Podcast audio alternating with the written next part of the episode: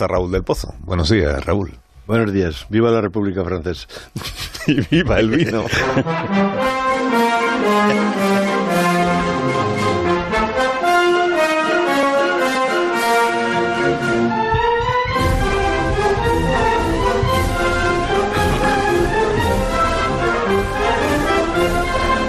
Cuando tú quieras, maestro. Juan Carlos I ha practicado mucho la siesta del adúltero y ha matado elefantes en África y osos en Rumanía. Está claro. Fue popular en el palco de los toros y se quedaba sopa en los conciertos. Tenía 25 perros y una docena de gatos. El anterior rey de España es uno de los inspiradores de la Constitución.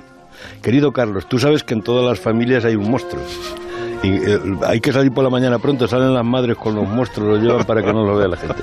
Bueno, en todas las familias hay un monstruo, pero Juan Carlos no es, no es un monstruo, no es el monstruo de la familia real, aunque lo tienen escondido.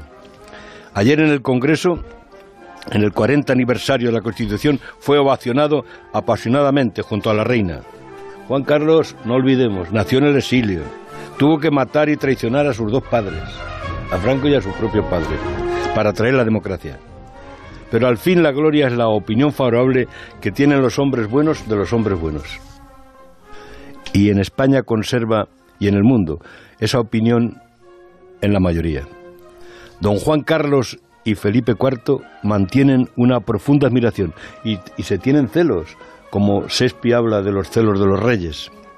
Hay celos entre los monarcas pero ayer hicieron el paseillo juntos cuando hay una campaña para derribar la monarquía parlamentaria.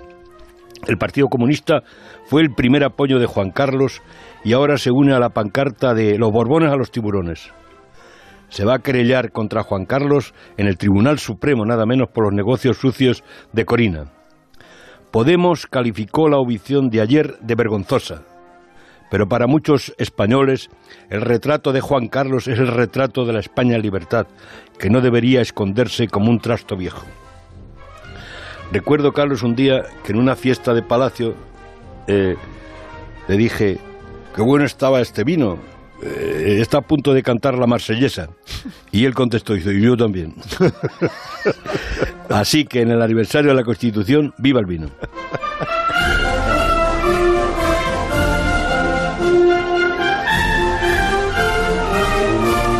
Tengas un día estupendo, Raúl del Pozo, un buen fin de semana y hasta la semana que viene. Aquí te espero. Un abrazo. Adiós, adiós, adiós. Esto es un brindis por la gente pata negra.